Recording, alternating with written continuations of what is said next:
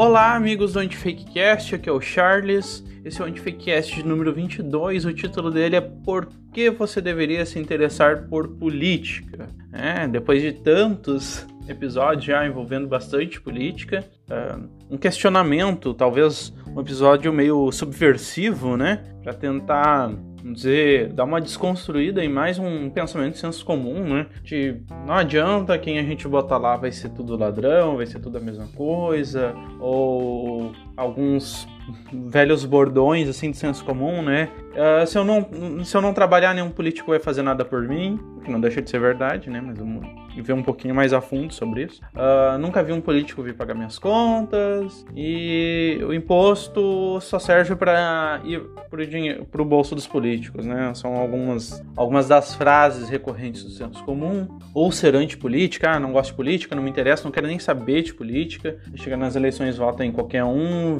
vê quem está à frente nas pesquisas e vota, ou pergunta para algum parente, algum amigo próximo em quem vai votar e acaba decidindo com base em outros, né? Ou simplesmente deixa para os outros decidirem por ele, né? Vota em branco, ou nem vota, não voto, coisas, coisas do tipo, né? Claro que a política não se restringe ao voto, mas é, é vamos dizer, é o o momento em que a gente talvez oficialmente, né, mais exerça nosso poder né, o nosso poder político, o nosso poder democrático, né? No último episódio a gente falou sobre democracia, sobre democracia representativa, então é o momento em que, uh, em que a gente escolhe quem serão os candidatos que irão nos representar nessa democracia, nessa tomada de decisões, tá certo? Então eu acho que o episódio de hoje ele vai vir bem a, a complementar o episódio passado, né? O episódio 21, que eu falei sobre democracia e os limites da liberdade de expressão. E hoje eu vou falar porque você deveria se interessar por política. Né? Não precisa gostar, não precisa amar, não precisa ser um viciado em política, mas pelo menos saber o básico, pelo menos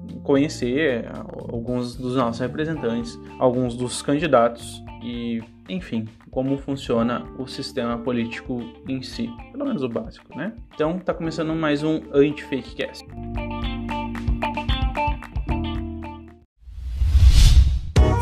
A iniciativa Podcasters Unidos foi criada com a ideia de divulgar podcasts menos conhecidos, aqueles que, apesar de undergrounds, têm muita qualidade tanto em entretenimento quanto em opinião.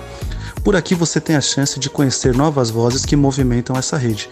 Então entre lá no nosso Instagram, o arroba Podcasters Unidos, é só escolher e dar o play.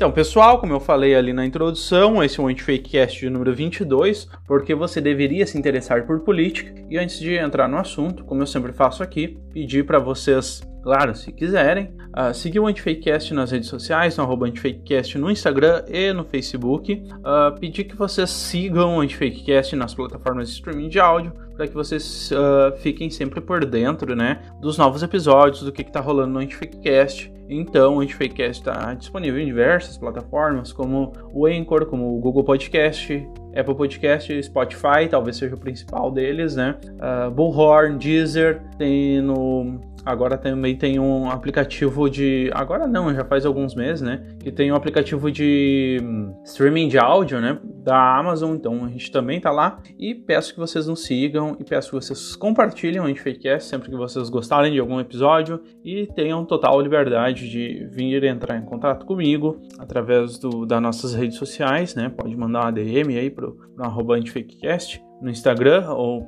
no Facebook, né, como eu já falei, e também no e-mail charles.felipe.nh@gmail.com, tá certo? Então agora começar a falar sobre o assunto em si, né? É porque você deveria se interessar por política. Ah, para saber por que, que a gente deveria se interessar por política, a gente tem que entender primeiro o que, que é política, né?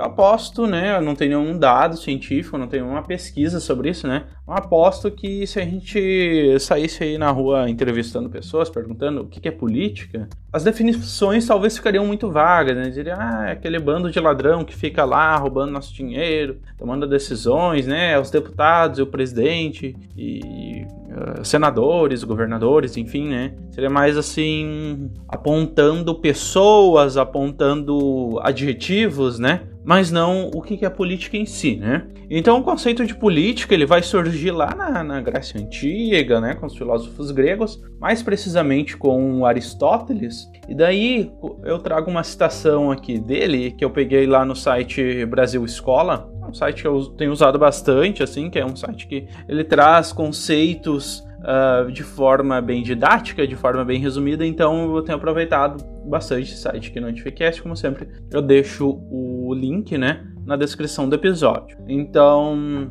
lá no site Brasil Escola tem a citação do, do, Aristóteles que diz o seguinte: segundo o filósofo grego Aristóteles, a política é a ciência que tem por objetivo a felicidade humana e divide-se em ética, que se preocupa com a felicidade individual do, do homem na cidade-estado, ou polis, né? É, então o termo política ele vem né, dessa palavra grega polis, que é a, é a cidade, né? É o local onde as coisas acontecem, né? Não provavelmente no sentido de cidade e município, né? Só um território, mas cidade onde as pessoas convivem, onde as pessoas trabalham, onde as pessoas tomam as decisões, né? sociais, né? E na política, uh, continuando aqui a citação, e na política propriamente dita, que se preocupa com a felicidade coletiva, né? A política situa-se no âmbito das ciências práticas, ou seja, ciências que buscam conhecimento como meio para a ação. Aqui continua aqui também uh, dizia Aristóteles, vemos que toda cidade é uma espécie de comunidade e toda comunidade se forma com vistas a algum bem, pois todas as ações de todos os homens são praticadas com vista ao que lhes parece um bem. Se todas as comunidades visam algum bem, é evidente que a mais importante de todas elas, e que inclui todas as outras, tem mais todas este objetivo e visa o mais importante de todos os bens. Ela se chama cidade e é a comunidade política. Aqui é o, o próprio site tá, traz uma espécie de conclusão que diz assim: enfim, a política é tudo que se relaciona à busca de ações para o bem-estar tanto individual como coletivo. Né? Então a política, né, uh, vamos dizer, é, tem muitas semelhanças né, com a definição de democracia, que eu trouxe semana passada, né, do, do Rousseau, que consiste né, nessas decisões, né, tomadas de decisões, busca de conhecimento, né, o que, que se busca de conhecimento uh, como meio para ação, né, ciências, pra, aqui, ó, de ciências práticas e essas ciências seriam busca de conhecimento como meio para ação. Então, eu tenho que saber o que está acontecendo na cidade, né, que está acontecendo com as pessoas, o que está acontecendo com a comunidade, quais são os principais problemas, né, e através desse conhecimento trazer ideias de solução, né? Uh, que ações que nós vamos tomar para que a vida tanto do indivíduo, né, que busca uma das, das dos objetivos da política é a busca da felicidade individual, quanto da sociedade como um todo, né? Então, o, o a, aliás, a, a, felicidade de um indivíduo, ela não pode sobressair a felicidade da, da coletividade, da comunidade, né? Lembrando aquilo que eu falei no episódio passado, né? a gente não pode confundir democracia com ditadura das maiorias. Então, era minha felicidade individual. Então, sei lá, o presidente da república Vamos, vamos não usar tanto a simplificação do presidente. Enfim, uh, críticas não faltam a ele, né? Mas enfim, vamos usar, sei lá, governador do estado aqui do Rio Grande do Sul. Ele não pode tomar decisões baseadas num objetivo pessoal dele. Né? Ele quer ser mais bem visto, ele quer enfim, ter mais regalias, mais mamatas, quer ter um salário melhor, quer beneficiar alguém da família dele, algum amigo dele que está sendo investigado por algum crime, alguma coisa. Eu não estou dizendo que isso está acontecendo, estou dizendo, usando isso apenas como um exemplo, uma hipótese, uma suposição, tá? Então ele não pode fazer isso, né? Isso seria uma prática ruim da política. Ao mesmo tempo, talvez eu não posso, sei lá, uh, pegar um indivíduo e prejudicar a vida dele para o bem de todos. Então a gente tem que, enfim, achar um meio termo entre o bem individual, né? E, enfim, que a pessoa tem condições, né? De crescer profissionalmente, ter lazer, né? Ter esse tipo de coisa. Isso em âmbito social, em âmbito comunitário. Então, que todas as pessoas tenham esse mesmo direito, essas mesmas possibilidades, né? E que seja visto algo que vá beneficiar o maior número de pessoas nesse sentido e não em detrimento de prejudicar outros, né? Então, eu vou ter que tornar alguém miserável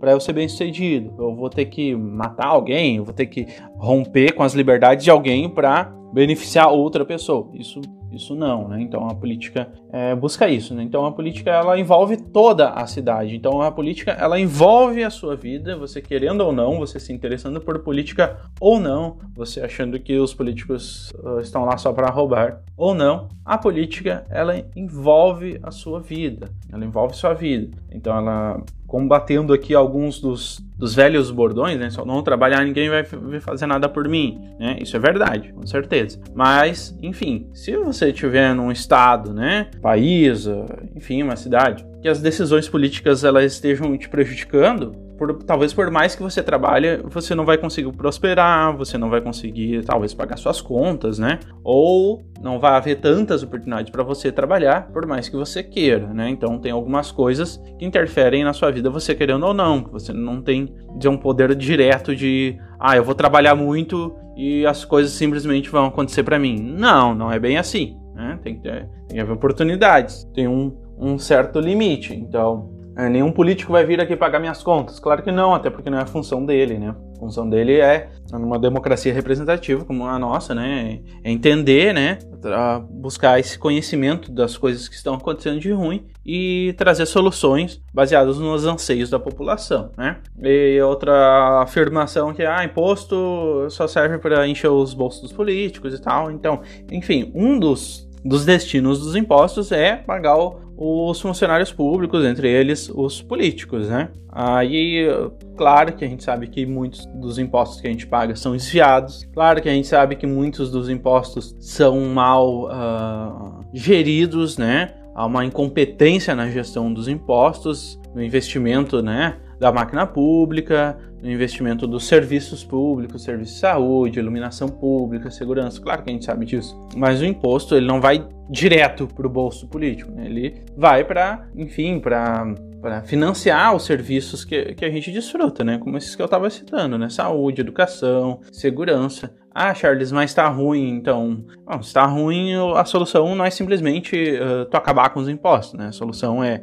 talvez, se discute muito, né, a necessidade de uma um, é, reforma tributária, né? Ou seja, mudar como são pagos os impostos ultimamente. Né? E sobre isso eu gostaria de indicar muito fortemente para você entender um pouco mais dos impostos, de como funciona o sistema de impostos aqui no Brasil e de que de como esses impostos seriam melhor administrados. Eu sugiro muito fortemente que vocês assistam eu vou deixar, eu vou até agora tá pensando, vou botar o vídeo, acho, no, na descrição desse episódio. Uh, a entrevista uh, da Mônica de Bolle, ela é uma uh, economista, acho que é esse o nome dela.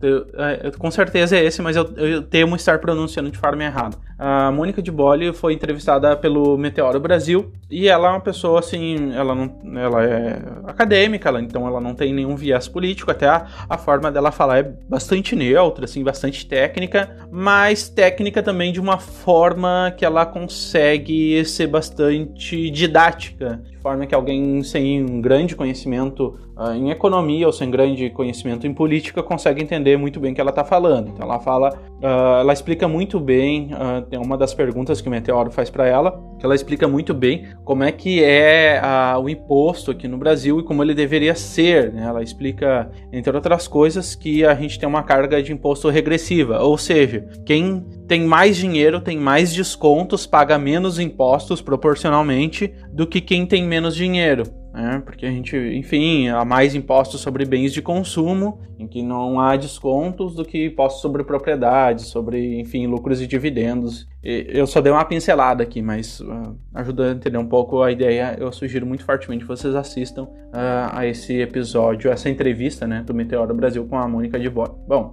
fechado esses parênteses aqui, que eu, que eu me alonguei um pouco demais. Então, uh, para trazer um, assim, um, um, exemplo bem prático da, desse, desse senso comum, né, de como são infundados esses argumentos senso comum, né, ah, se eu não trabalhar ninguém vai fazer nada para mim, nunca vi nenhum político vir aqui pagar minhas contas. Uh, eu vou pegar um exemplo, tá, uh, e das eleições de 2018, tinha um amigo da minha esposa, ele era meu amigo também, eu parei de seguir ele porque, enfim, ficava postando muita bobagem, eu simplesmente não aguentava. Mas ela me mostrou o post lá e tal, e alguém interagiu, respondeu esse post para ele, foi bem, bem legal, tá? Enfim, ele era uh, fortemente antipetista. E daí ele postou assim, ah, nunca vi uh, o PT deixar ninguém rico, como se como se essa fosse uma função do presidente ou dos deputados ou de algum partido político que esteja no poder. Vir e transformar todas as pessoas em ricas. Né? Até porque acho que é meio inviável todas as pessoas fiquem ricas. E daí alguém foi lá e respondeu: Não tô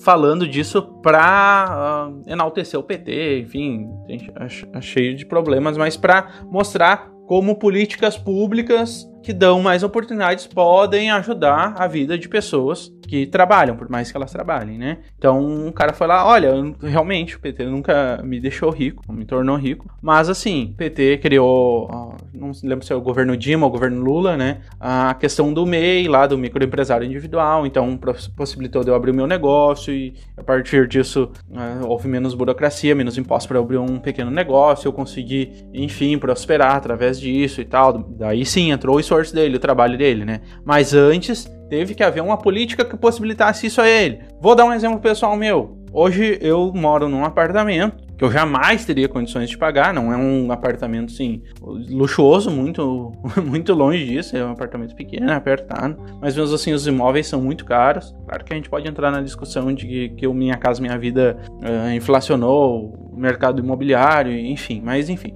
eu não teria condições de, de, comprar um apartamento, provavelmente eu viveria de aluguel, pagando talvez a mesma coisa que eu pago hoje na prestação, mas hoje eu tenho um, um apartamento financiado pelo programa Minha Casa Minha Vida. Eu não teria condições de, de comprar, de pagar, se não fosse por isso. Uh, ainda estou pagando, vou pagar por, durante muito tempo. Claro que a gente pode discutir a questão dos juros, né? Mas esse é um exemplo, né? Outro exemplo, eu só me formei, né? Uh, eu, e lembrando aqui, ó, eu não venho de uma família miserável, não venho da periferia, mas também nunca fui rico, nunca fui perto de estar rico. Eu sou da, da classe média baixa, sempre estudei escola pública, os pais sempre, uh, enfim, viveram em condições econômicas bastante apertadas, né? Um dinheiro contadinho para fazer alguma coisa ou outra, né? Mas assim, nunca passei fome, nunca passei necessidade também. Mas, uh, então, eu não, eu não conseguiria ter me formado, né? Eu sou formado em letras português e inglês, eu não teria conseguido me formar, por mais que eu tenha sido sempre um bom aluno, por mais que eu tenha sempre me esforçado, por mais que eu tenha sempre trabalhado,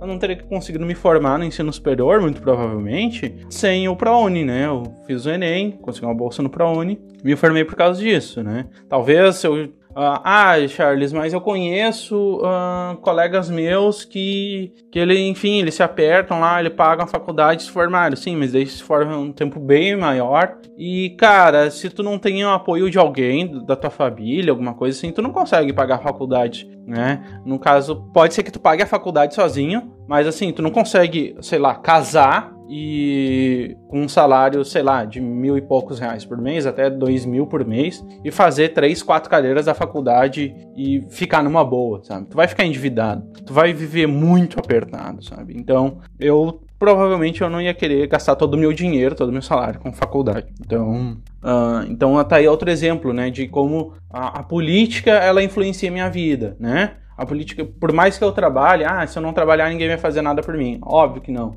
É, e com certeza não estou dizendo que, ah, enfim, eu devo minha vida ao PT e não sei o quê, mas essas políticas públicas me possibilitaram que eu, através do meu trabalho, do meu esforço, eu conseguisse alcançar e adquirir essas coisas, né? Então, vamos aqui para a segunda parte do, do programa. Queria dar alguns exemplos aqui de conceitualizar a política e dar alguns exemplos de como a política uh, funciona. Vou dar uma pincelada aqui sobre o conceito de Estado, tá? É um conceito mais complexo, talvez um pouco mais abstrato, mas o Estado com E maiúsculo, tá? Não é o Estado tipo São Paulo, Rio Grande do Sul, Amazonas, tá? Também não é o estado da água, sólido, gasoso e líquido. Tá? O estado com E maiúsculo, ou seja, a organização burocrática do poder público, né? As esferas de poder, ali, o poder legislativo, o poder judiciário, o poder executivo. Tá? Eu também vou explicar cada um deles, né? O que é o estado? Ah, o estado é quem organiza toda essa vida política, né?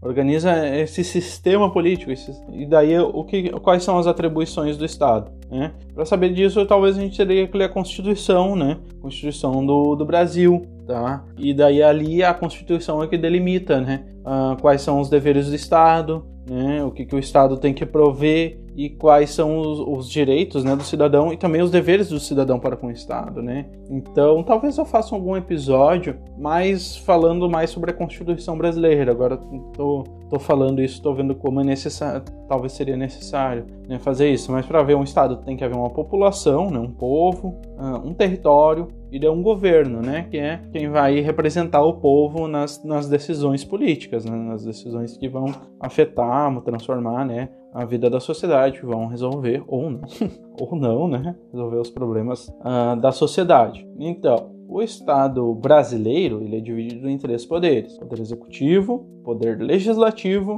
e o poder judiciário. Vamos ver o que cada um faz. Acho que até que eu já falei um pouco disso, dei uma pincelada nisso, uh, no episódio sobre a função dos prefeitos e vereadores, né? Que tem o poder executivo. Quando a gente pensa poder executivo, normalmente a gente pensa uh, nesses três poderes, né? Quando a gente pensa nesses três poderes, normalmente a gente pensa mais em, uh, em caráter nacional, em esfera nacional, né? Poder executivo, acho que a maioria sabe, né? É o representado pelo presidente da República, né? E essa essa divisão em três poderes, ela foi teorizada, né, pela primeira vez pelo Montesquieu. Acho que ele é um francês que viveu de 1689 a 1755. Então vou ler aqui um pouco o, o que diz no site toda a matéria ele fala sobre o poder executivo no Brasil, tá? No Brasil, o poder executivo emana de um sistema presidencialista, né? Então, em outros países, talvez o poder executivo ele pode ser uh, monárquico, daí seria um rei, né? Hoje em dia, eu acho que não existe mais nenhum país, né, com, com a monarquia que realmente tenha um poder, né, que exerça um poder. Normalmente, é, a monarquia ela é representativa, né, ou imperialismo representativo. Por exemplo, a gente pode ter a Inglaterra, como uh, o maior exemplo de monarquia representativa, tem lá a imortal Rainha Elizabeth, mas não é ela que manda, né? Ela só ocupa um, enfim, um, algo mais simbólico, né? Tempo atrás eram os reis que tomavam essas decisões, né? Ou então, por exemplo, o Japão. O Japão tem um imperador japonês lá, mas não é na prática, não é ele quem toma as decisões, né? Tem, se eu não me engano, tem um presidente ou um, um primeiro-ministro que toma as decisões do Japão. A, a Inglaterra eu sei que é o primeiro-ministro. E, por exemplo, continuando no exemplo da Inglaterra, tem um regime, não é presidencialista dele, é parlamentarista, né? O parlamento escolhe o primeiro-ministro que vai ser, vai ocupar a figura de chefe do Estado, que seria o chefe do poder executivo, que seria semelhante ao que é o presidente né, no, no Brasil. Então, continuando aqui, ele é exercido, né, esse poder, exercido pelo presidente da República, amparado por, por seus ministros de Estado, né, esses ministros são escolhidos pelo presidente. Aí está uma das atribuições, né, do presidente, né. Então, o poder executivo ele é formado pelo presidente e pelos seus ministros, que por sua vez são responsáveis pela coordenação e supervisão em suas respectivas áreas de atuação. Por exemplo, tem o ministro da Justiça, o ministro da Educação, o ministro da Saúde. Então, eles são responsáveis por verificar os problemas dessas áreas, apresentar propostas de solução, né? Aí essas propostas de solução passam para o poder legislativo, né? Para ser aprovado pelo poder legislativo, que daí a Câmara dos Deputados, né? O Senado também, que são as casas, né? Que vão votar se isso será aprovado ou não, se isso se tornará lei ou não, né? Daí o nome Poder Legislativo. Mas continuando aqui sobre o Poder Executivo, continuando a citação, que diz o seguinte: ó, esse poder é de natureza federal e líder nacional escolhido por sufrágio. Sufrágio é o voto, tá? É a eleição. Popular e universal para o mandato de quatro anos, enquanto seus ministros são selecionados por indicação presidencial. O tema se repete em outros níveis, ele aqui dá um exemplo municipal e, e estadual, né? Deixa eu passar aqui para as funções do Poder Executivo. O Poder Executivo teria como funções observar as demandas da dimensão pública e garantir os meios aceitáveis para que os imperativos da coletividade. Imperativos seriam coisas que precisam ser feitas, tá? Anseios, né? Necessidades, desejos da coletividade, coletividade e a sociedade sejam atendidos. Isso tudo de acordo com aquilo que é determinado pela lei. O que é determinado pela lei? A Constituição, tá? Então, os limites do que, do que uma proposta de, de, de, de, de solução para um problema né, social pode uh, vir a acontecer é a Constituição. Tá? Então, o presidente, ou enfim, os deputados e tal, eles não podem fazer o, o que der na telha deles, né? Em tese. Então, se eles, ah, vamos dizer, plantarem alguma lei, alguma coisa, fizerem alguma coisa que não está na Constituição, ou que a Constituição proíbe, então isso seria um crime inconstitucional, tá? Que seria algo, ah, vamos dizer, ah, isso configuraria num crime de responsabilidade e seria talvez algo que que desse margem, né, desse base, desse sustento para entrar com um processo de impeachment, né? Vou pegar um exemplo, tá? O que aconteceu com a presidente Dilma em 2016, né? Ela cometeu os crimes de pedalada fiscal, né? Que pela Constituição não era permitida, tá? Então ela sofreu processo de impeachment, foi aprovado tanto pela Câmara quanto pelo Senado. Então ela foi impeachmentada, né? ela foi impedida né, de continuar no cargo e quem assumiu era o vice-presidente, né, Michel Temer. E depois que o Michel Temer assumiu, ele fez um projeto de lei, e depois foi aprovado, que tornava legal as pedaladas fiscais, né? Então ele poderia cometer as pedaladas fiscais, né? Que a Dilma cometeu, só que ele não seria punido por isso, porque agora aquilo é legal, tá? Então, o que que acontece? Eu não posso, enfim, infringir a Constituição, né? Se eu sou um representante do poder público, né? Um funcionário do Estado, enfim. E, então, mas eu posso dizer, olha, essa Constituição está ultrapassada nesse ponto, né? Ou enfim, eu quero ser autorizado a cometer isso e não sofrer um processo de impeachment, né? Então, enquanto isso não é que era algo ruim, mas eu só queria tirar presidente, então, naquele caso. Então, o que, que significa, tá? a Constituição ela não é imutável, né? Então posso ver lá, pode questionar tudo isso que eu, todo esse exemplo que eu dei é totalmente questionável, né? Os motivos para o impeachment e depois a simbologia que tem no Temer, assim que assume a presidência, tornar legal aquilo que, que foi usado para tirar Dilma da presidência, né? Eu não vou entrar nessa discussão, também não vou entrar em maiores detalhes técnicos sobre o que é pedalada fiscal, mas assim, é, o que, que acontece? Em algum momento você pode ver, ó, essa Constituição aqui, ela está ultrapassada, ela não corresponde mais às necessidades, aos anseios da população. Então, para a gente poder agir nesse sentido aqui, a gente tem que mudar a Constituição. Então, é, é criado um projeto de lei de emenda à Constituição. Né? Então, se adiciona um novo parágrafo, uma nova lei, uma nova parte da Constituição para tornar legal aquilo que se pretende fazer, né? Então, se ampliam os limites da Constituição, ou podem se diminuir também os limites da Constituição. Não, isso aqui é inadmissível que a Constituição permita, né? Então, isso pode virar projeto de lei e ser aprovado, né? Virar isso, né? Então, Continuando aqui a citação. Desse modo, a despeito das várias responsabilidades administrativas em seu leque, os, os membros componentes do executivo não podem extrapolar os limites da, das leis criadas, que é isso que eu estava explicando agora, né? O executivo, todavia, não se resume aos chefes de Estado. Em regime democrático, o presidente e primeiro-ministro, com seu conselho de ministros, assessores, secretários, etc. Em suma, o poder executivo tem as seguintes obrigações: efetivar as leis, mesmo que seja necessário utilizar a violência garantida pelo monopólio da força policial, então o executivo, né? Acho que essa frase aqui tá bem mal formulada. Mas assim, é, tipo, não pode, não pode aplicar a violência. Ah, eu quero manda bater lá no, no, no sei lá, num grupo de pessoas, né? Não quero usar nenhum grupo aqui de exemplo para não não soar ofensivo. Mas vocês me entenderam, eu acho. Então, ele não pode fazer isso em tese, né? porque às vezes isso poderia estar indo contra os direitos humanos, contra a própria Constituição, né? Lembrando que a homofobia é crime, o racismo é crime, misoginia. Misoginia eu não sei se é crime, mas deveria ser. Administrar, mas o, o presidente, então, ele tem poder sobre as forças armadas, tá? administrar os setores públicos de serviços à população, como bancos, manutenção das relações diplomáticas do país com as outras nações. Então, o presidente ele tem, né, essa relação, né, de, de negociações, né, essa figura representativa, né, então perante as outras nações. Então, como o mundo vê o Brasil, por exemplo. O mundo vê o Brasil muito pelo seu presidente, né? Hoje é o Jair Bolsonaro. Então, é um presidente que não tem um, um bom convívio com, com outras nações, né? O, o, o, ministro das Relações Exteriores, acho que é esse o nome, né? Que seria o principal responsável pela diplomacia eh, do Brasil. Na verdade, ele é totalmente o contrário. Ele mesmo já disse que o Brasil é visto como um pária, né? ou seja, um inimigo internacional, algo quase colocado num guardadas as devidas proporções, mas quase colocado como uma, uma Coreia do Norte, por exemplo, né? Estabelecer as forças armadas. Né? Essa também é a função do poder executivo do presidente, tá certo? É, vamos, vamos, vamos agora para o poder legislativo. Eu já meio que dei uma pincelada aqui no poder legislativo, mas vamos lá. Poder Legislativo Brasileiro, tá? No Brasil, no território brasileiro, eu também retirei do site toda a matéria, o link vai estar tá na descrição do episódio, tá? No território brasileiro, o Poder Legislativo é constituído por um sistema bicameral, né? Tem a, o Senado e tem a Câmara dos Deputados, tá? Era municipal, ele tem a, a,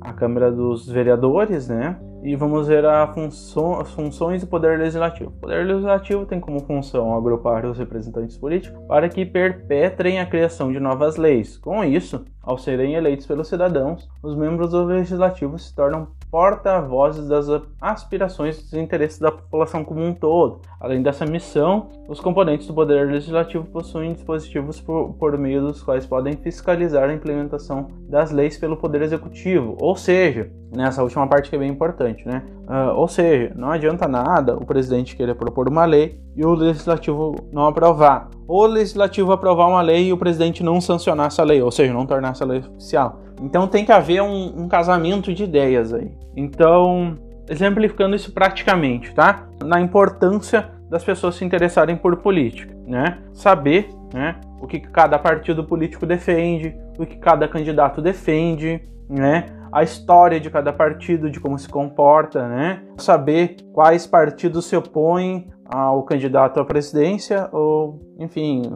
a quais partidos o candidato à presidência opõe. Por quê? Não é muito uh, inteligente eu votar num candidato à presidência e votar em outro candidato, uh, um candidato de um partido de oposição para a Câmara dos Deputados. Por quê? Vai ser mais difícil as leis propostas pelo presidente serem aprovadas, né? Ou vai ser mais difícil com que uma lei que aquele deputado está propondo seja sancionada pelo presidente. Né? Eu acho que se tem, vamos dizer, alguns meios, alguns mecanismos de se insistir, de se, de se desdobrar para que uma lei que o presidente vetou ela venha a ser aprovada. Mas, enfim, vai demorar e, e talvez eu teria que fazer um episódio uh, sobre a Constituição aqui para deixar isso mais claro. Mas para dar exemplos, né? Por exemplo, falando de, da Câmara dos Deputados, dos partidos, né? Por exemplo, falando sobre espectros políticos, né? a gente tem partidos de esquerda, a gente tem partidos de direita, a gente tem partidos que ficam no meio termo, ficam no meio disso tudo. E aqui no Brasil, popularmente, são chamados de centrão, né? São partidos que não são nem de direita,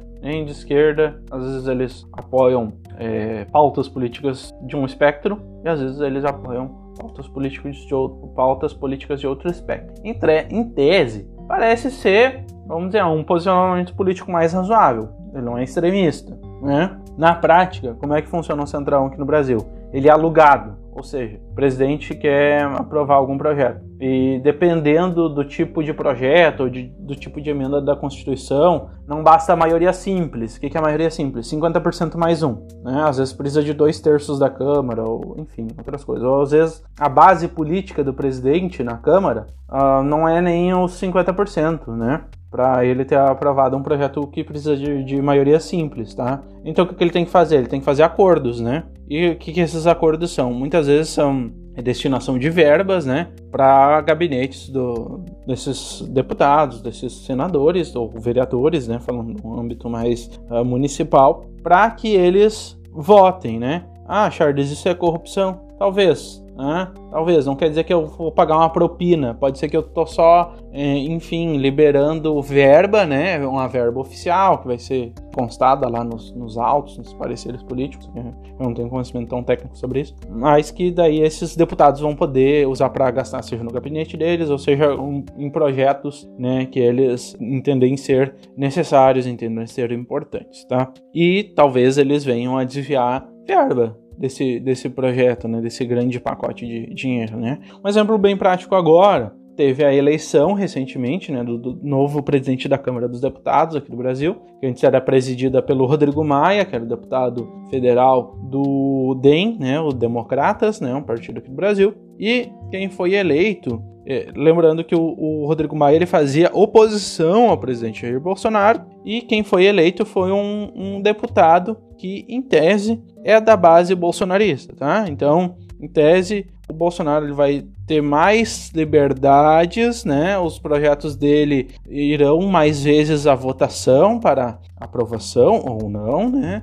Com o atual presidente da Câmara, que foi eleito recentemente, que é o Arthur Lira, do PP. PP, tá? Partido do Progressista. E de progressista, enfim, não tem nada, né? A gente já deu uma pincelada aqui em outros, outros podcasts. Enfim, sobre os nomes dos partidos, não tem nada a ver com os partidos. Acho que foi no episódio que eu fiz com o Stefano sobre o nazismo, mas enfim, voltando aqui a, a essa situação, né? Então, para o Arthur Lira ser aprovado, o Bolsonaro, que prometeu, né, na sua campanha, acabar com esse tomar lá da cá, com, ah, vou te dar, te liberar verba aqui para tu votar no, no projeto que eu quero, né, ele fez exatamente o que ele tinha prometido que ele não fazer. Ele comprou, né, votos, né, aí tô dizendo que não estou entrando nem no mérito da discussão se foi legal, se não foi legal, se foi ético, se não foi ético. Mas ele, uh, enfim, ele prometeu a maior disponibilidade de verba para gabinetes de diversos deputados para votarem no Arthur Lira, para que o Arthur Lira fosse eleito presidente da Câmara, né? Então foi isso que aconteceu. Arthur Lira foi presidente da,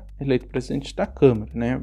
Muito em conta desses votos, né, que o presidente Bolsonaro conseguiu através da promessa de, de liberação de verba, né, para gabinetes de diversos deputados, né, caso eles votassem no Arthur Lira, tá certo? Então esse é um, um dos motivos, né? E para a gente ficar mais atento em política, para a gente ficar mais atento em a função dos deputados e nas ideologias dos partidos, né? Então, o Centrão, ele é um grande problema, porque ele não tem identidade política, né? Eu não sei o que o Centrão defende. O Centrão defende só os próprios interesses, se a gente for parar para pensar. Porque ao invés de ser talvez um espectro político mais moderado, né? Não, ele se vende, né? Ele se aluga, vamos dizer assim, porque tem que continuar pagando, tem que continuar. Cada vez o Centrão faz novas exigências, tem que continuar cumprindo com essas exigências para o acordo continuar vigente com o Centrão, né? Então, para dar um exemplo bem prático, MDB, que é o antigo PMDB, né, Movimento Democrático Brasileiro, né? Por exemplo, tudo bem tu mudar de espectro político ou mudar de, de opinião política, né, de uma eleição para outra, né? Mas um partido com toda essa história do MDB, né, um partido antigo, né, mudar de 2014, né, para um partido de esquerda, né, para 2018 para um partido de que era eles, eles compuseram a chapa presidencialista, né? Vale lembrar que o Temer era o vice da Dilma, ele era do MDB, era e é, né? Do MDB e em 2018 eles estavam apoiando o extremo oposto, um partido de extrema direita, que era o PSL, que era o, representado ali na figura do, do, do, do, então candidato à presidência Jair Bolsonaro, né? Como é que um partido em quatro anos, menos de quatro anos, né? Porque em 2016 houve o impeachment, houve o golpe, muito articulado pelo MDB, que tinha o presidente da Câmara dos Deputados, que era o Eduardo Cunha, que tinha um vice-presidente que era o Temer, né? Então, em dois anos, eles mudaram totalmente de espectro político. Será que realmente eles viram? Não, a gente está totalmente errado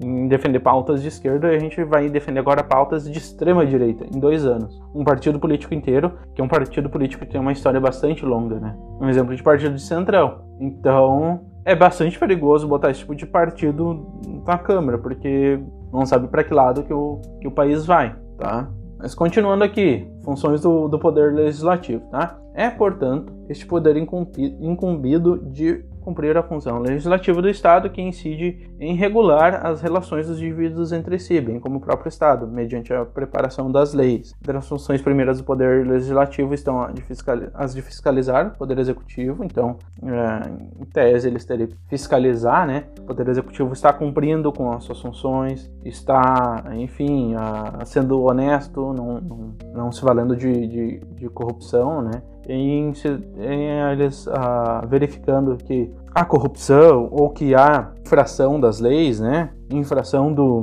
da Constituição, que configuraria impobridade administrativa, aí eles podem encaminhar, inclusive, um projeto de impeachment. Foi o que aconteceu em 2016, por exemplo. Tá? Então, além disso, eles podem voltar leis orçamentárias, ou seja, quanto de dinheiro vai ser destinado a, um, a uma área, né? Por exemplo, uma das, dessas votações orçamentárias bastante recente é a PEC do teto de gastos, né? Que foi, se não me engano, foi eleita em 2017, foi proposta pelo governo do Michel Temer, né? foi quem assumiu depois do impeachment da Dilma. Então foi proposta uma lei que congelaria os gastos públicos na área da saúde, da educação e acho que segurança pública também, se não me engano. Então, esses gastos, dentro de 20 anos, eles não seriam reajustados, não seriam aumentados. Eles só seriam reajustados de acordo com a inflação e não de acordo com as suas necessidades, tá? Ah, então se verificou lá, aqui está, ah, por exemplo, está morrendo muita gente nos hospitais, o, os, o aparelhamento dos hospitais está... Aparelhamento não, aparelhamento é uma expressão mais usada para outro tipo de, de função semântica, tá? Vou dizer, os aparelhos, né? A infraestrutura hospitalar do Brasil está precária, né? E ajustar uh, o orçamento, vamos dizer, colocar mais dinheiro na saúde pública além daquela do reajuste da inflação, né? Seria necessário para que pessoas deixem de morrer. Não, não vai ser ajustado, porque, enfim, o Estado está gastando demais e tal. Então, ao invés de, uh, vamos dizer, se cortar gastos com outras coisas, corta gastos na educação. Foi o que o Poder Legislativo, naquela época, entendeu como sendo prioritário. Mesma coisa educação, ah, as escolas estão caindo aos pedaços, né? Os professores estão sendo mal pagos, de coisa, né? Então precisamos ir além da inflação para conseguir melhorar a educação. Não, não vai ser, porque há um teto de gastos. Se o presidente gastar mais dinheiro do que isso, ele vai estar cometendo crime de responsabilidade e ele pode sofrer o processo de impeachment. Então isso não será feito. Então a Câmara Legislativa decidiu isso. Né? Foi o presidente à época que propôs, mas foi a Câmara Legislativa que aprovou isso. Né? Então, até 2037 aí, uh, os ajustes, né, o aumento orçamentário né, nessas áreas tão fundamentais não serão ajustados, além da inflação. O que, que, pode ser ajustado além da inflação que não foi votado? Por exemplo, salário dos políticos, salário, ou gastos com, com verbas de gabinete, com cargos de confiança, com judiciário, né? Isso não vai ser, isso não é congelado, isso pode continuar aumentando, tá? Aí vocês tirem as conclusões de vocês sobre isso. Por fim, o objetivo do Poder Legislativo é elaborar normas de direito de abarcamento geral ou, raramente, de abrangência individual, que são colocadas aos cidadãos ou às instituições públicas nas suas relações mútuas. Em regimes ditatoriais, o Poder Legislativo é exercido pelo próprio ditador ou por Câmara Legislativa nomeada por ele, né? Esse último aqui, enfim, não, não faz... não tem muito a ver com o, que, o momento que a gente vive agora, mas foi bem exemplificado e bem explicado, principalmente no episódio que eu fiz com o Stefano sobre a ditadura militar. Né? Então, se eu não me engano, foi lá o AI-5 fechou o Congresso, né? não existe mais Congresso. Quem determina as leis é unicamente o presidente da República, né? que era uh, gerido por militares naquela época. E antes disso, provavelmente a Câmara ela não era eleita, né? ela era escolhida pelos militares. Então, quase que dava na mesma. Né? Beleza até aqui. Agora sobre o poder judiciário. Uh, sobre o poder judiciário vai ter várias, várias esferas, assim, né? Tem o, tem o TSE, por exemplo, Tribunal Superior Eleitoral, que vai, uh, vai fiscalizar questões mais de ordem das eleições em si, tá? Mas uh, falando uma esfera mais global, né, mais federal, você deve ouvir falar bastante do STF. O que, que é o STF? Superior Tribunal Federal, que tem vários ministros, tá? Ah, esses ministros principal função deles, resguardar a Constituição, né? verificar a Constituição. O que, que os senadores, o que, que os deputados, o que, que o presidente, o que, que os governadores estão fazendo? É constitucional? É permitido pela Constituição? Beleza, ah, não, não é constitucional. Então, ó, cara, tu tem que se explicar por que tu tá fazendo isso. Não, daí, enfim, pode abarcar em um processo também de, de, impedimento, né, de impeachment, ou, ah, enfim, prisões, esse tipo de coisa, tá? Mas, basicamente, uh, principalmente, né, falando aí numa esfera mais política, né, mais abrangente, essa é a grande função do sistema judiciário, né, o poder judiciário. É verificar se as outras esferas do poder público, se elas estão cumprindo com a Constituição, tá? e cobrar essas instituições se elas não estiverem cumprindo com a Constituição. Claro que eu poderia me aprofundar aqui, mas o Poder Judiciário, algumas coisas eu achei bem técnicas da área do direito e daí eu realmente eu não conseguiria explicar, mas assim, no tocante no tocante a, ao assunto do podcast, que é porque eu devo me interessar por política, eu acho que saber disso dá conta, tá? Porque então é, não é legal né, ter pessoas que ameaçam o STF, ter pessoas que dizem que o STF tem que ser preso, tem que morrer, tem que acabar com o STF, porque, enfim, é antidemocrático, né? Então essas três esferas do poder público, do poder político, elas garantem que nenhum desses três poderes vai, enfim, cometer uh, algum excesso, né? Vai implantar uma ditadura ou algo do tipo.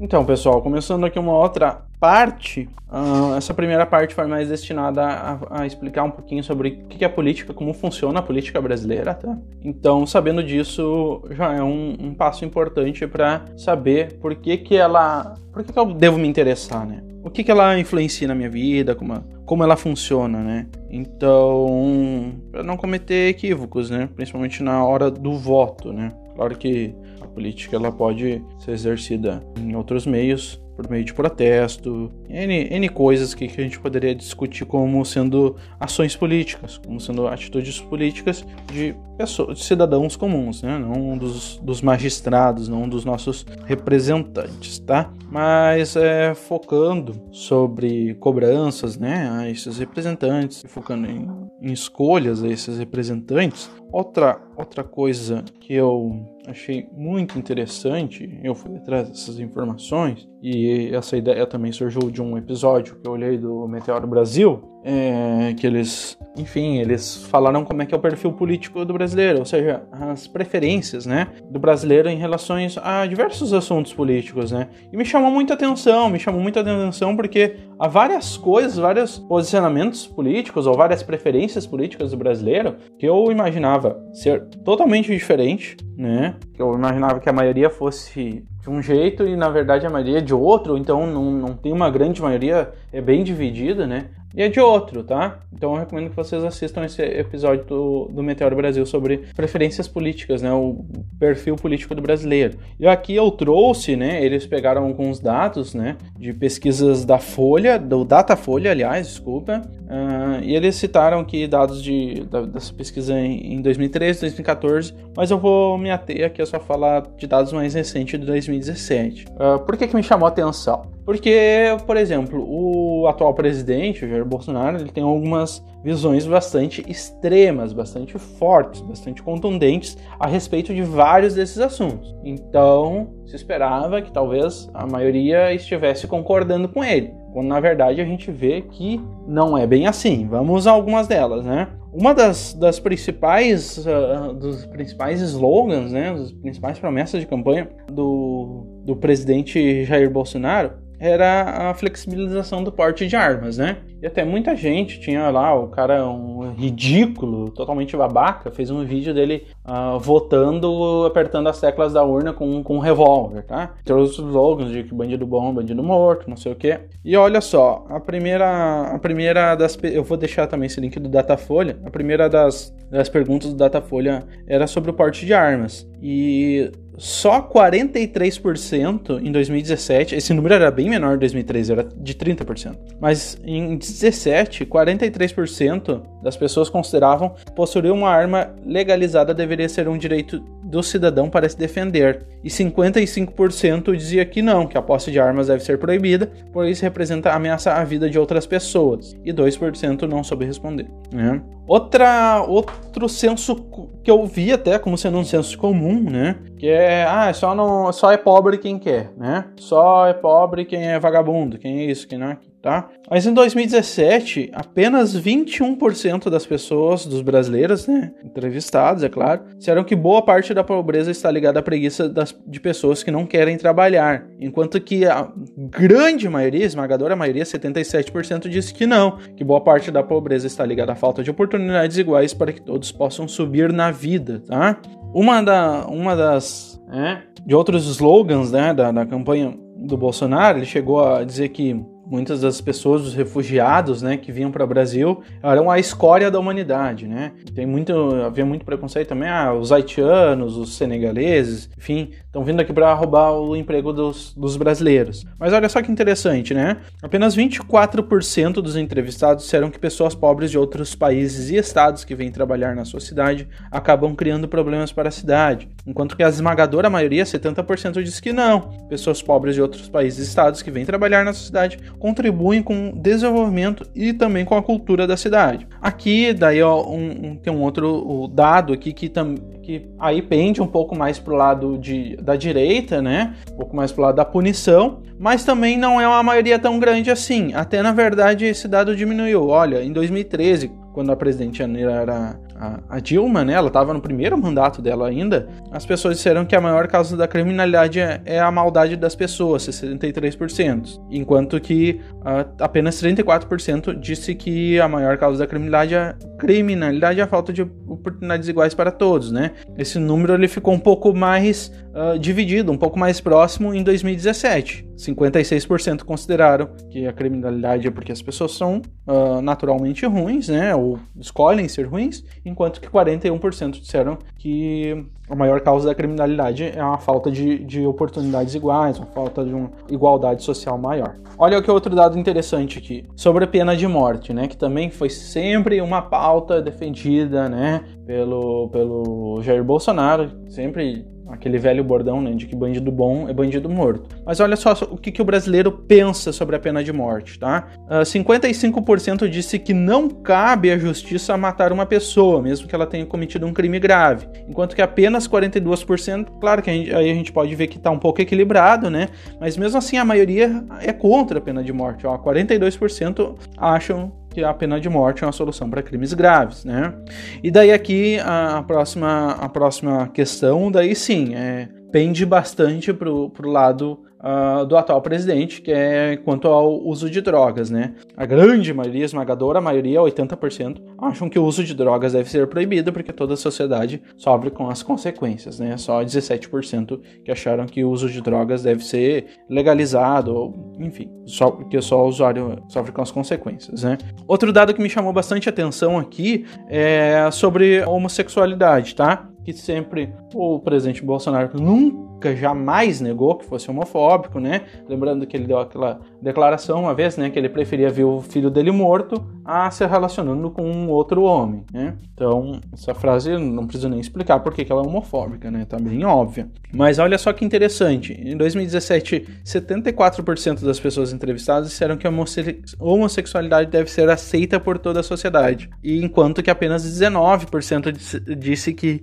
a homossexualidade deve ser desencorajada né? Deve ser feita campanhas contra ser homossexual. Né? Aqui a, a, outra pergunta aí sim pende bastante, né? Pro, pro lado do, do, do atual presidente né, que a, diz que acreditar em Deus torna as pessoas melhores, 83% das pessoas disseram que sim, enquanto que, que 17% das pessoas disseram que, que isso não, não faz diferença, tanto faz se tu acredita em Deus ou não, para tu ser uma boa pessoa. Tá? Isso revela bastante que o Brasil é um país bastante, bastante religioso. Aqui também um outro dado um pouco mais para o lado do, do presidente, né? Esse dado ele mudou bastante, né? Em 2013 uh, havia uma maioria que dizia sobre os sindicatos, tá? Havia uma maioria que dizia era uma maioria pequena, né? Era apenas 49% contra 45%, né? Uh, ah, 49% diziam que os sindicatos eram importantes para defender os interesses dos trabalhadores, né? Isso daqui também foi uma, uma um, um, setor que sofreu bastante, né? Com ataques da, principalmente da extrema direita, sobre o sindicato ser um negócio de vagabundo, o sindicato atrapalhar o emprego, o sindicato, enfim, é só para mamar nas tetas do governo e tal. E já em 2017, né, um pouquinho mais perto da eleição do Bolsonaro, 38%, apenas 38% daí eram favoráveis aos sindicatos, enquanto 58% achavam que os sindicatos eles servem mais para fazer política do que defender os trabalhadores, tá? Outra questão aqui também sobre punição a adolescentes criminosos, né? Aí também pende mais pro lado do, do, do, atual, do atual espectro político, né, que, que rege o Brasil hoje, que diz que 73% dos entrevistados disseram que adolescentes cometem crimes devem ser punidos como adultos, enquanto que adolescentes, enquanto que apenas uh, ah, 25% disseram que adolescentes que cometem crimes e não devem ter a mesma punição do adulto, eles apenas devem passar por um processo de reeducação. tá? Esse outro aspecto aqui é, ficou bem dividido, tá? Em 2017. Em 2013 ele pendia bem mais pro lado de que dizia o seguinte sobre a atuação do governo na economia, né? É bom que o governo atue com força na economia para evitar abusos das empresas. Isso aqui era, tinha uma, uma certa amplitude de maioria, né? Em 2013, 58% das pessoas pensavam assim em 2013, enquanto que em 2017 apenas 46% das pessoas ainda pensam assim, que é o mesmo número de pessoas que, que pensam assim em dois, uh, sobre quanto menos o governo atrapalhar na competição entre as empresas, melhor para todos. Então, a questão do livre mercado e da interferência do Estado né, no mercado, ela é bem dividida no Brasil. Lembrando que o governo, o presidente Bolsonaro, foi eleito sob uma pauta neoliberal, né? De quanto menor o Estado, uh, maior, uh, deixar mais, o quanto mais o mercado livre, uh, o livre mercado, melhor, né? Sobre impostos, tá? É preferível pagar menos impostos ao governo e contratar serviços particulares de saúde. Aí tem uma pequena maioria, 51%, tá? Enquanto 43% prefere pagar mais impostos ao governo e receber serviços gratuitos de educação e saúde. Mas aqui eu atribuo talvez isso e eu posso estar errado, né? Eu atribuo talvez isso muito mais a uma desinformação, a um desconhecimento da carga tributária aqui no Brasil. E aí eu volto a ressaltar. Né? Quem tem menos paga mais imposto, quem tem mais paga menos imposto. Eu volto a ressaltar. Para você entender isso melhor, assista a entrevista da Mônica de Bolle com o Meteoro Brasil. É muito esclarecedora, tá? Vamos continuar aqui nas pesquisas, tá? Deixa eu ver aqui, eu vou pular algumas aqui que eu acho que não tem tanta, tanta, tanta importância. Mas olha só, é, é, como é um pouco contraditório, né?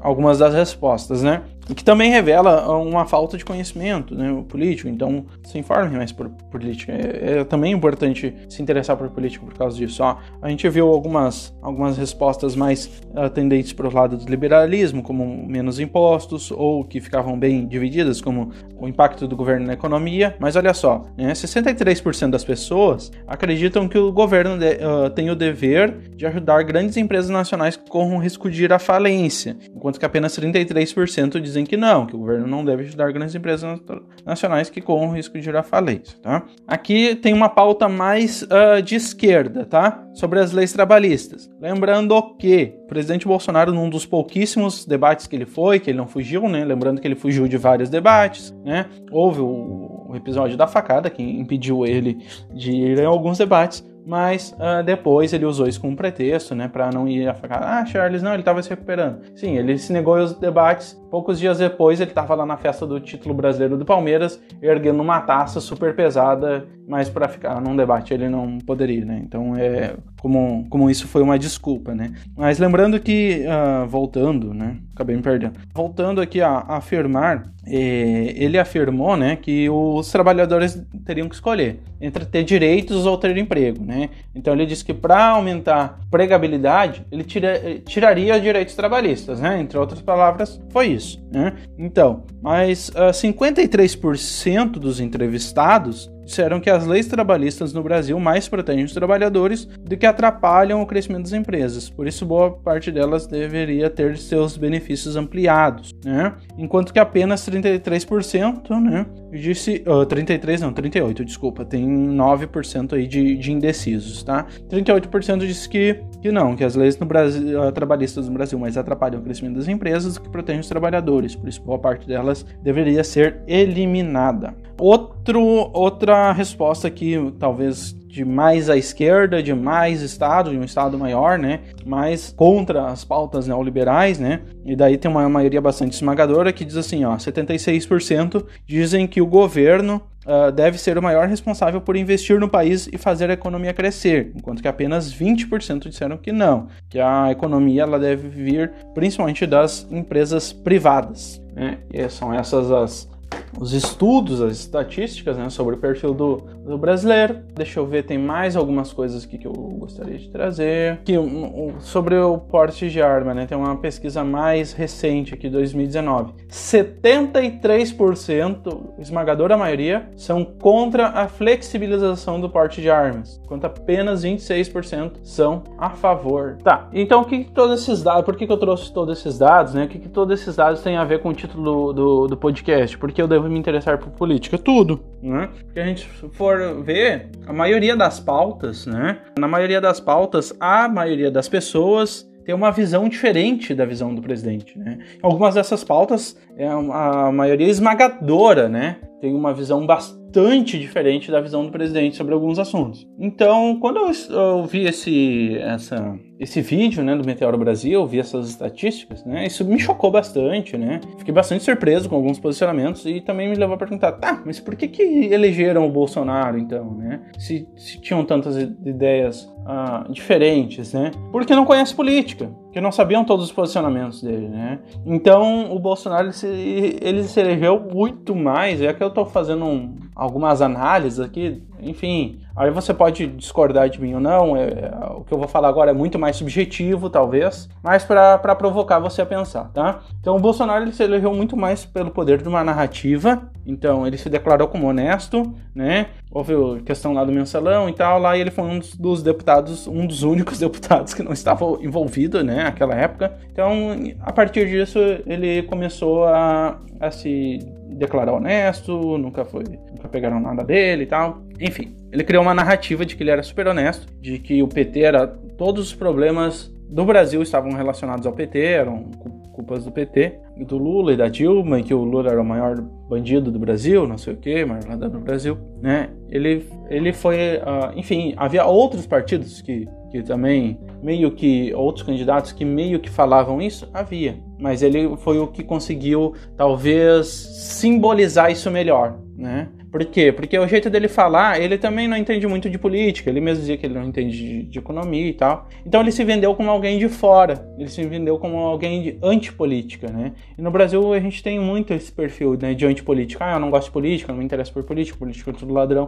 E ele se vendeu como isso. Ele não é, ele se vendeu como alguém de fora da política. Só que, se o brasileiro entendesse um pouquinho de política, ele ia saber que o Bolsonaro está há mais de 30 anos na política. Então, ele não é alguém de fora da política, ele é alguém que esteve uh, dentro da política então, por muitos anos, por muitos mandatos, principalmente como deputado federal, né? Então, em muitos momentos, talvez ele foi conivente com isso. E sobre a corrupção, agora, então, começaram a aparecer muitos casos de corrupção dele, da família dele, né? Claro que ainda as investigações têm que continuar, têm que terminar, mas elas estão sendo dificultadas ou quase que impossibilitadas, justamente porque o, o presidente ele tem se metido, né? Ele tem usado da Polícia Federal, né, para botar pessoas amigas dele, né, na, nas operações, enfim, no, no, nos cargos de chefia, para que os filhos deles não, não sejam investigados, né? Então, atrasado ou tem criado cortina de fumaça, então é aquela velha história, né? Uh, vou acabar com a corrupção. Não sendo corrupto? Não. Tá acabando com as investigações. Se não tem investigação, não tem corrupção, né?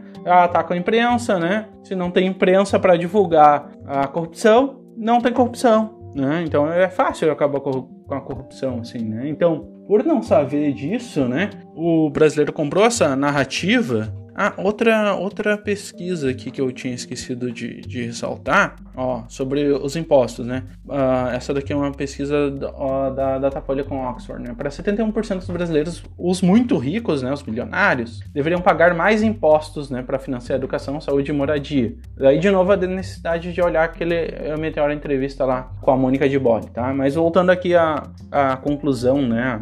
Enfim, a recapitulação que eu estava fazendo, né? Então, por não saber, né, de todos os posicionamentos do, do, do, Bolsonaro, por não saber da história do Bolsonaro na política, o brasileiro se identificou apenas com a narrativa, né, um jeito de falar, né, e hoje a, o, tudo que sustenta a, o governo dele, os apoiadores, né, aqueles que ainda apoiam ele, é só a narrativa, né, ele não demonstra na prática, ele não demonstra com atitudes, ele não demonstra com nada, né, cumprir, fazer alguma, alguma coisa de boa, né. Quando houve né, a, a notícia sobre os gastos astronômicos, bilionários, gastos bilionários com cartão corporativo, com, com leite condensado, com alfafa, enfim, com N coisas. E foi perguntado sobre isso, ele não explicou isso. Ele não explicou, ele não deu qualquer satisfação, ele tá gastando dinheiro público, é dinheiro que você tá pagando. Deve satisfação a você, ele é seu funcionário. Ele não deu nenhuma explicação sobre isso. Ele simplesmente falou que é pra enfiar no cu do, do, dos jornalistas. E daí foi aplaudido ainda por alguns apoiadores. Tipo, como assim, cara? E o que, que esse cara faz pra merecer apoio ainda? É só uma narrativa, é só uma narrativa. Não tem política nenhuma ali. É só narrativa e a política é pro benefício individual dele, da família dele. Não tem uh, benefício nenhum social. Então, o perigo de não gostar de política, de ser antipolítica, é comprar o discurso de alguém que se diz antipolítica e realmente faz uma antipolítica. Porque se a gente for pensar que a política deveria ser pro bem-estar social, ele faz a política somente pro bem-estar individual dele e da família dele, né? Então vai completamente contra o conceito de política. Então, é bastante perigoso ser antipolítica. Eu não estou dizendo que os políticos que vai haver algum salvador da pátria, né? Muito pelo contrário, né? O Bolsonaro se vendeu como um salvador da pátria. Guardadas as devidas proporções, eu não estou dizendo que eles estão em pé de igualdade, mas lá atrás o Lula ele também se vendeu como salvador da pátria, né? E é esse tipo de discurso, discursos populistas, discursos que, enfim, não dialogam exatamente com, com o que é política, com, com problemas explicados de, de forma melhor, né? Com clareza, né? Das ideias, com, com eu saber quais são todas as ideias e, e a trajetória da, daquele candidato, né? Que fazem com que as pessoas elas não votem num projeto político, mas sim numa narrativa, num jeito de contar a história, num jeito de falar a história, sendo ela verdade ou não, tá certo? Então, eu espero ter convencido vocês de não de não votar no Bolsonaro, mas de saber que é importante se informar, né? É importante. Não, não precisa nem gostar de política. Pode ler a contragosto, mas é, tem que saber um pouquinho de política, tem que se informar, pelo menos na hora de votar. Tá? O importante é que saiba mais, né? Não deixa para, uh, enfim, pesquisar um pouquinho, né? Sobre política de quatro em quatro anos. Claro que as vésperas da eleição, no, no período eleitoral, é que a gente tem talvez mais uh, materiais para isso, né? Que a gente vai atrás de pesquisar quem são os nossos candidatos, né? Eu sei que são poucos que fazem isso, então eu gostaria que fossem mais pessoas e que principalmente pesquisem no, sobre os deputados que vocês estão votando. Que partido que eles são? O que, que o partido deles geralmente defende? Qual é o posicionamento do partido?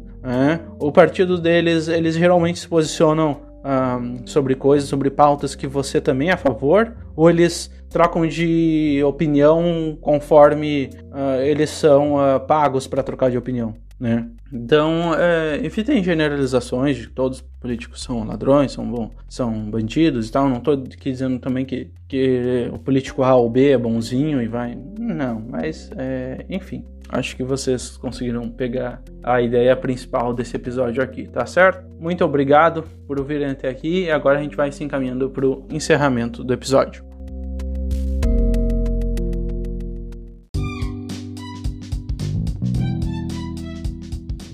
Então, pessoal, esse foi o Antifakecast número 22, porque você deve se interessar por política. Espero ter sido claro nas minhas uh, explicações. Desculpa aí as partes que eu me enrolei um pouco. Desculpa a parte final um pouco mais emocionada, um pouco mais, talvez, indignada. Né? Mas é, é cansativo ser brasileiro ultimamente, é cansativo estar bem informado ultimamente. Não que eu seja a melhor pessoa o melhor, o brasileiro melhor informado do mundo, muito longe disso. Mas enfim, né? qualquer esclarecimento maior é cansativo, mas é necessário, porque senão, se a gente pensar assim, ah, não adianta aí que eu votar, isso nunca vai mudar, não sei o que. Por mais que a gente pense assim, as coisas mudam, né? As coisas mudaram, mudaram para pior, né? Elas mudam, parece que não muda, porque não tem. A, a gente tem a, a, a, tendência a perceber as mudanças que são muito diretas, né? Muito óbvias, né? Sei lá, alguém vai vir um político dentro da minha casa e dizer, ó, oh, pega esse dinheiro aqui e vai comprar uma,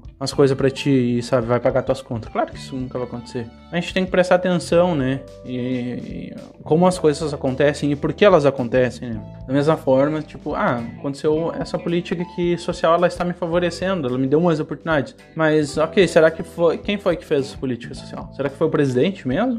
Ou será que foi a Câmara que elegeu, né? E o presidente sancionou meio contra gosto? Por exemplo, um exemplo que eu já dei várias vezes, né? Exemplo do, uh, do auxílio emergencial. né? Inicialmente o presidente não queria auxílio emergencial, depois queria um auxílio emergencial de 200 reais. A Câmara conseguiu aumentar esse auxílio emergencial para 600 reais, tá? E eu estava dando algumas pesquisadas, estava ouvindo falar um pouco sobre o assunto. Provavelmente o auxílio emergencial vai voltar, tá? Talvez para o presidente conseguir uh, recuperar um pouco da popularidade dele, que andou caindo bastante, ou simplesmente porque é inviável né, que o auxílio emergencial não volte, então talvez a própria Câmara se mobilize para que o auxílio emergencial volte, né? Volte uh, a pauta, volte a estar ativo, tá certo? Então, quando a popularidade do Bolsonaro voltou a subir por causa do auxílio emergencial, isso revela o seguinte: isso revela que as pessoas não sabem, né? Não, ou não têm acesso a informações, ou não se interessam em saber, né? Em como as decisões são tomadas, né? Em como as decisões ocorrem. Né? Porque se soubessem, saberiam que não foi, não foi por méritos dele, não foi por proposta dele, né? Assim como pode acontecer, ah, por que, que tal coisa não tá mudando no Brasil? Por que, que o presidente. Eu não tô aqui, agora defendendo uma outra um outro espectro, né, do, uma outra pauta do, do presidente Bolsonaro. Mas, enfim, por que, que uh, uh, aquilo que o presidente disse que ia tornar lei, por que não se tornou lei? Será que. Vai lá ver se ele mandou esse projeto para a Câmara. Vai lá ver se a Câmara aprovou, aprovou, esse projeto. Ou vai lá ver se ele, de repente, ele nem mandou esse projeto para a Câmara, porque ele andou soldando a Câmara, né? Viu que a Câmara dos Deputados não aprovaria esse projeto, então ele decidiu guardar para tentar mandar depois, né? Esse tipo de coisa, tá? Então é isso aí. Uh, acho que eu acabei me alongando demais nesse episódio, mas eu acho que isso é bem importante, né? A gente saber como, estando, como estamos sendo geridos, né? E quem é responsável pelo quê, tanto para o bem quanto para o mal, tá certo? Muito obrigado a todos, espero que tenham gostado, espero que compartilhem, né, esse podcast e espero que se interessem, pesquisem e acompanhem mais a política a partir de hoje, se é que vocês já não faziam, tá certo? E convençam outras pessoas disso também, porque é bastante importante, tá? A política, querendo ou não, gostando ou não, ela faz parte de nossas vidas, ela muda as nossas vidas de uma forma que a gente talvez não veja como sendo diretamente, mas é diretamente, certo? Um abraço a todos e tchau!